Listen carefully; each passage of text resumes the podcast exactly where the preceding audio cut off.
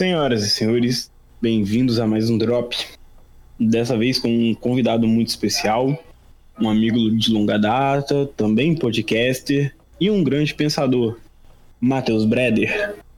É um prazer estar aqui com você hoje, Matheus. Fala aí, Abel. Fala aí, meus queridos ouvintes. É, quando o Abel falou que eu sou um grande pensador, eu já imaginei meu nome lá no, na lista dos grandes pensadores mundiais, mas na verdade eu não sou, não. É, eu escrevo algumas opiniões, eu converso sobre algumas coisas, mas eu não me considero um grande pensador, eu considero, me considero uma pessoa mediana com opiniões formadas, opiniões nem sempre comuns, mas que eu gosto de falar, que eu gosto de expressar e às vezes de escrever essas opiniões. E o que eu vou apresentar para vocês aqui hoje nada mais é do que um ponto de vista meu, uma opinião minha. Um texto que eu escrevi é, sobre o amor para apresentar para vocês, para trazer aqui nesse podcast, depois do, do, convite do Abel de fazer alguma coisa para vocês. Uh, eu resolvi fazer isso, eu resolvi falar sobre amor porque eu acho que é um tema muito relevante, um, um tema um tema muito importante para ser tratado e aproveitando a oportunidade, eu já faço propaganda no meu podcast. Como o Bel disse, eu sou podcaster. Uh, e o nome do meu podcast é Taverna do Clayton. Ele é um podcast sobre RPG de mesa. Sobre assuntos da cultura pop em geral. É, se você curte cultura pop, se você curte RPG de mesa, ou se você não sabe o que, que é, escuta o meu podcast lá, que a gente tem alguns episódios explicando sobre o que é RPG de mesa. E em breve vamos falar sobre outras coisas também. Hoje eu e o Matheus iremos trazer um ensaio sobre o amor. Duas visões, ora conflitantes, ora concordantes, mas que acredito trarão uma reflexão a respeito desse tema. Esse drop pode ser complementar ao primeiro que eu fiz sobre paixão. Inclusive fica a dica para você que ainda não ouviu. Mas sem mais delongas, amor por Matheus Breder. O que é o amor? Muita gente se faz essa pergunta todos os dias. Afinal, o que é essa coisa tão falada por todas as pessoas mundo afora? O amor é um sentimento? Uma sensação? Frio na barriga, borboletas no estômago? Para termos uma conversa sobre isso, precisamos separar alguns conceitos. O amor não é a mesma coisa que afeto, paixão ou atração. Segundo o dicionário, afeto é sentimento terno de afeição por pessoa ou animal, amizade. É um carinho que se tem por alguém, uma afeição. É o gostar, querer estar perto, querer ter a pessoa do lado. Afinal, sua companhia é tão boa, faz tão bem para você. O afeto pode se manifestar através da amizade, de laços familiares ou amorosos. Aquela sensação de gostar da companhia da pessoa. Já a atração remete ao que o ímã faz a um metal. Atrai, puxa para si. Geralmente é usado em conotação ligada à atração física e tem a ver com a química que uma pessoa tem com outra. Vemos aqui uma palavra ou sensação frequentemente ligada à conotação sexual. A paixão é mais ardente, intensa, ofuscante. Sentimento, gosto ou amor intensos a ponto de ofuscar a razão, segundo o dicionário. Paixão é um termo que se designa um sentimento muito forte de atração por uma pessoa, objeto ou tema.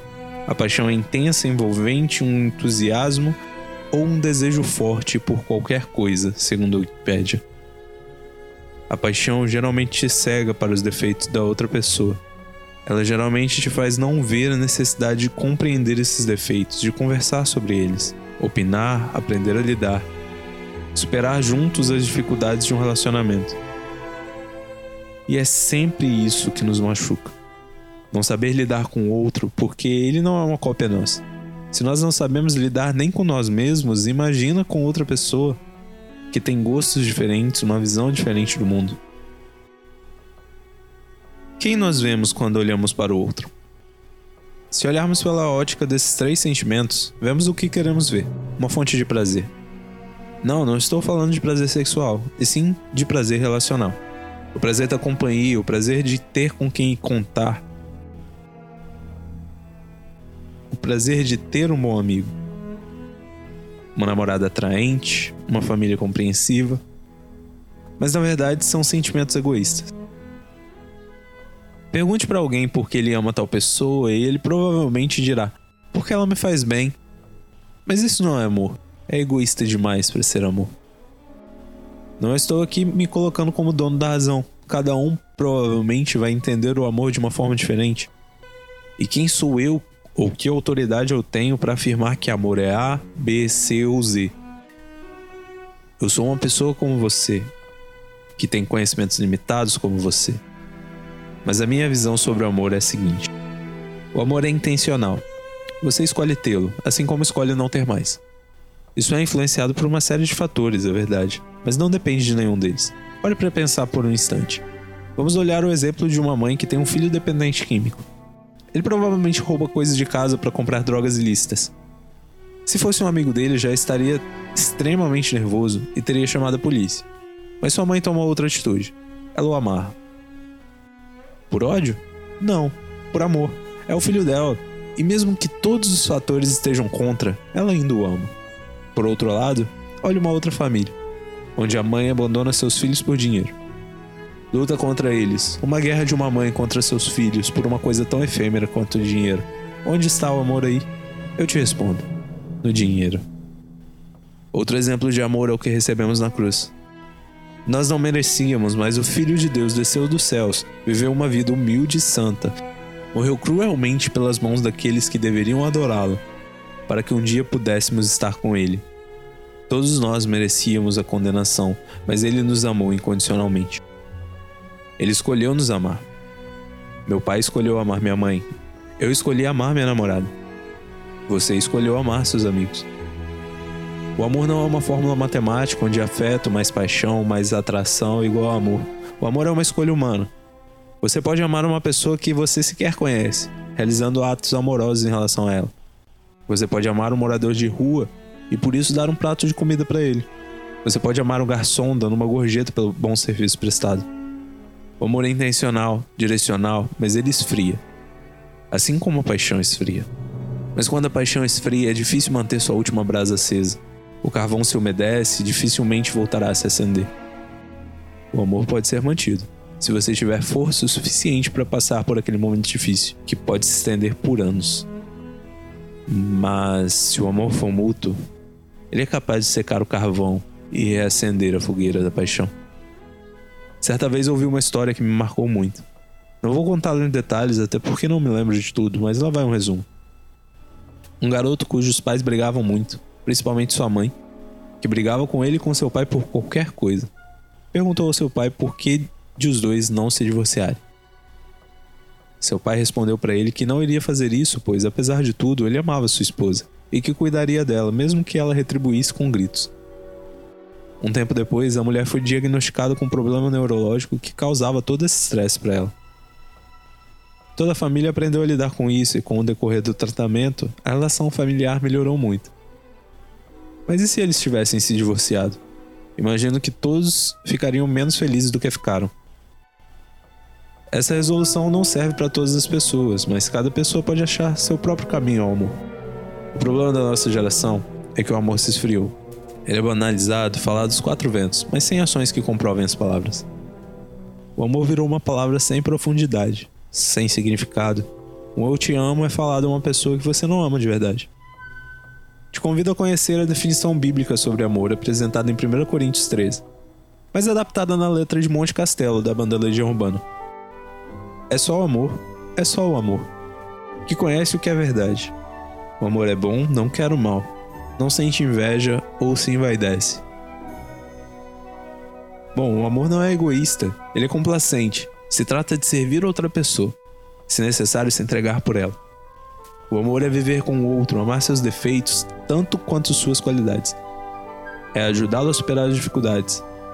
Estar com ele nos momentos difíceis. Amor é servir.